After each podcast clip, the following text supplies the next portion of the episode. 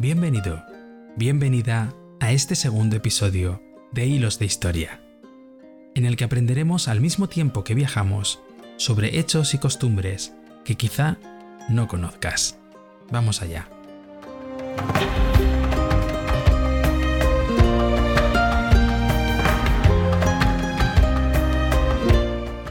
Seguimos en este segundo episodio hablando de la Edad Media. Mil años de historia nos va a dar para un buen rato. Muchas veces ha sido considerada la Edad Media como un momento en la historia en la que hubo un estancamiento e incluso vuelta atrás en la cultura y el arte, en el que la Iglesia imponía un fuerte control de la vida cotidiana de los ciudadanos, afectando muy especialmente a las costumbres sexuales. Aunque creamos que el sexo en esta época se consideraba algo pecaminoso, reprobable e incluso peligroso, podemos afirmar que existió una doble visión. También se alabó su parte positiva.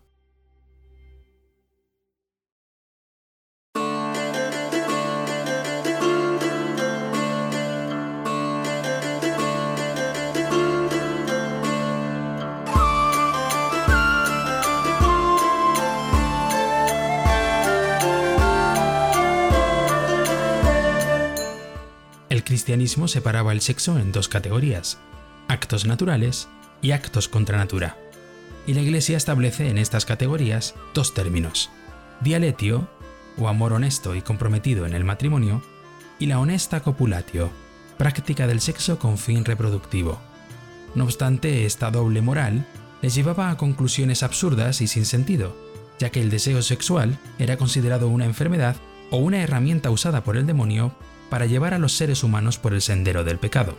En los libros sagrados del cristianismo podemos encontrar el fuerte valor que se le daba a la virginidad y a la castidad para salvar el alma, considerado un estado ideal previo al del pecado original. No obstante, la alabanza que se le hace a la virginidad, incluso como explicación de la aparición de los grandes mesías y reformadores religiosos, no es algo que venga únicamente del cristianismo, ya que a lo largo de la historia no han sido pocos los personajes a los que se les ha hecho nacer de una madre virgen para explicar su origen divino. Si la castidad daba la posibilidad de acercar al hombre y a la mujer a la salvación, la fornicación, que era el sexo fuera del matrimonio, les lanzaba de cabeza a la perdición. Por ello, para calmar esa excitación, se recomendaba a la mujer la práctica de lavativas de incienso en la vagina, mientras que a los hombres se les recomendaba sangrías en las venas superficiales de sus muslos. Algunos sectores irracionales de la Iglesia, no eran todos, llevaron a asegurar que la realización de actos sexuales no apropiados eran la causa del nacimiento de bebés con malformaciones.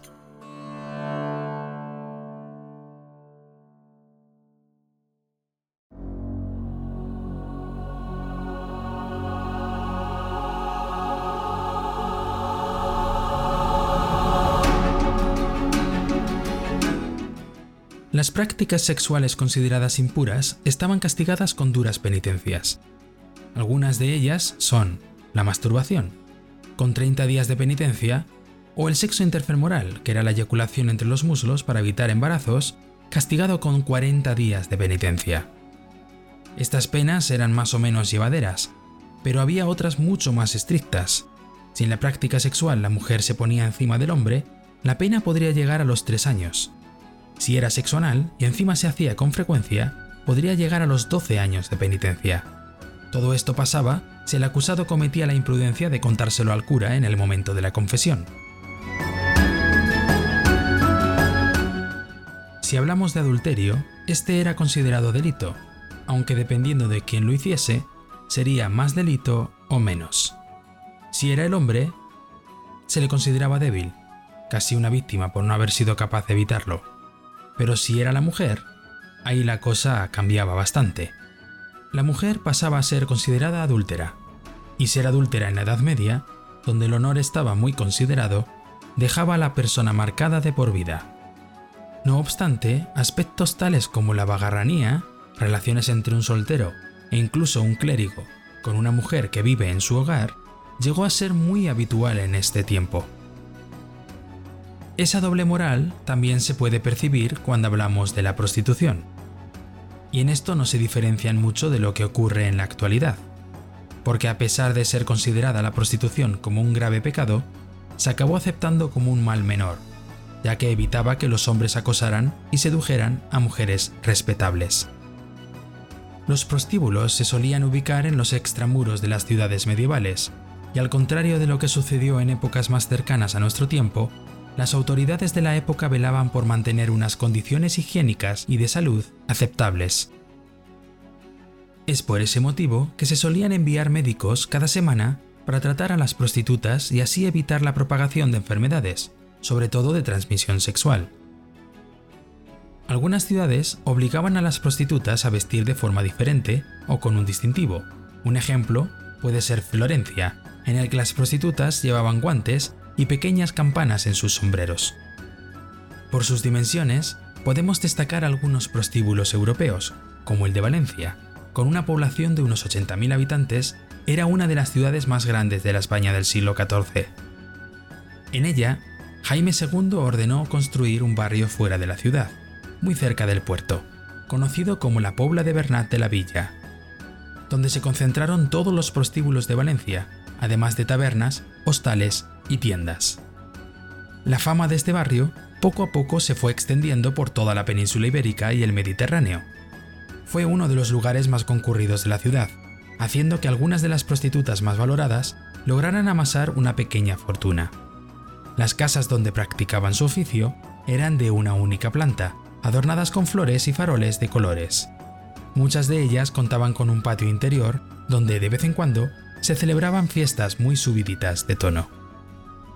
Curiosamente, a pesar de este consentimiento relativo a la prostitución, cuando se acercaban las fiestas de Semana Santa, la cosa cambiaba. Las prostitutas eran encerradas en conventos, y con la boca bastante pequeña, se les intentaba convencer para que dejasen ese estilo de vida tan alejado de las buenas costumbres. Obviamente, no conseguían nada, por lo que, una vez terminada la Semana Santa, las prostitutas eran liberadas y volvían a su rutina. Las condiciones higiénicas y su gran exposición a enfermedades de transmisión sexual tenían como consecuencia que la esperanza de vida de estas mujeres fuese muy baja. Una vida nada fácil, expuestas a peligros y al rechazo de una sociedad que, sin embargo, requería de sus servicios cuando le interesaba.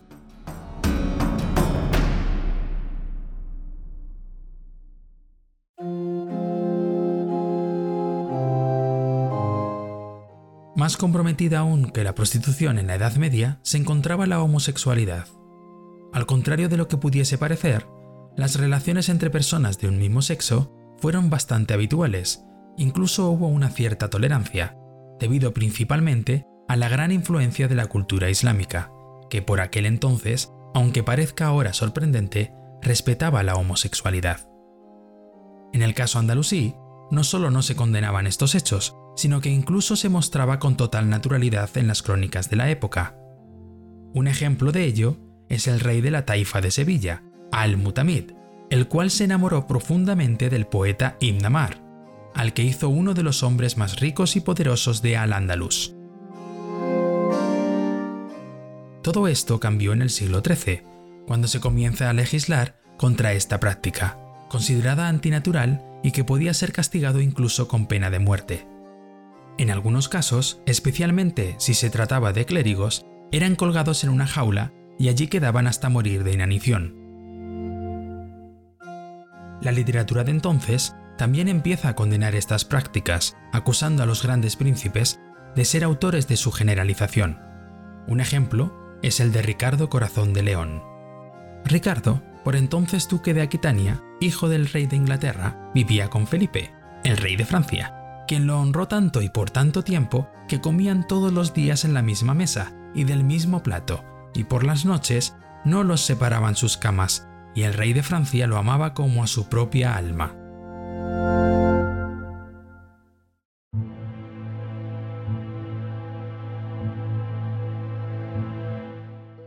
La masturbación era otro de los grandes pecados, ya que se pensaba que esta práctica llevaba consigo la pérdida de la semilla creadora la Iglesia impuso severas penitencias a quien osase practicarla, 30 días a pan y agua.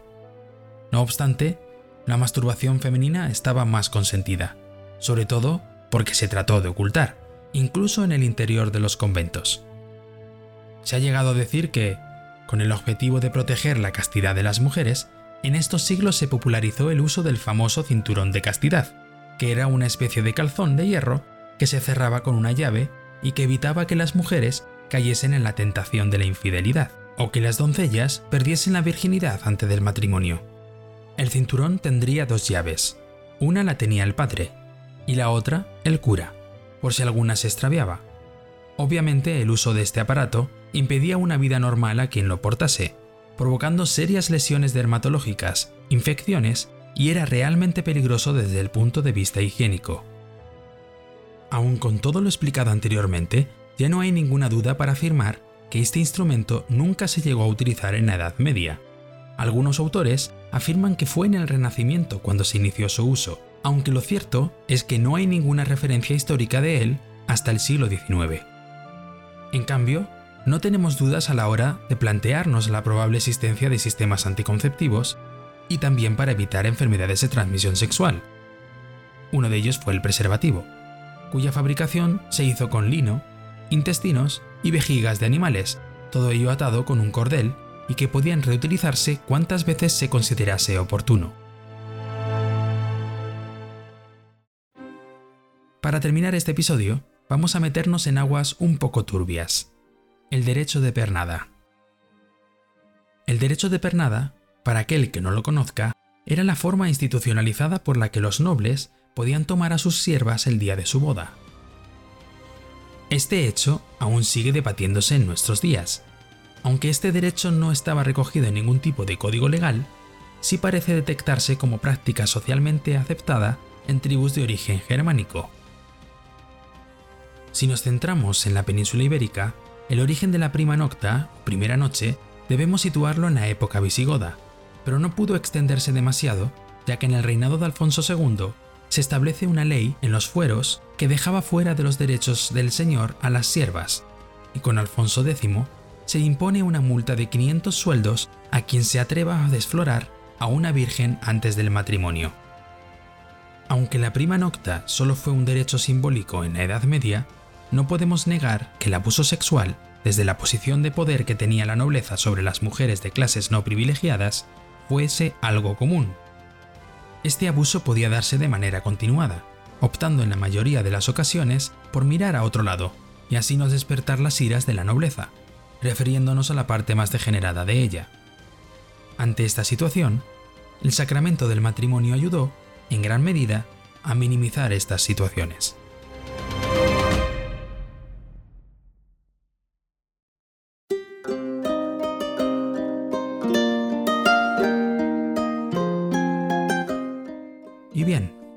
Llegado al final de este episodio. Espero que hayas disfrutado de este viaje y te espero en el próximo, muy, muy pronto.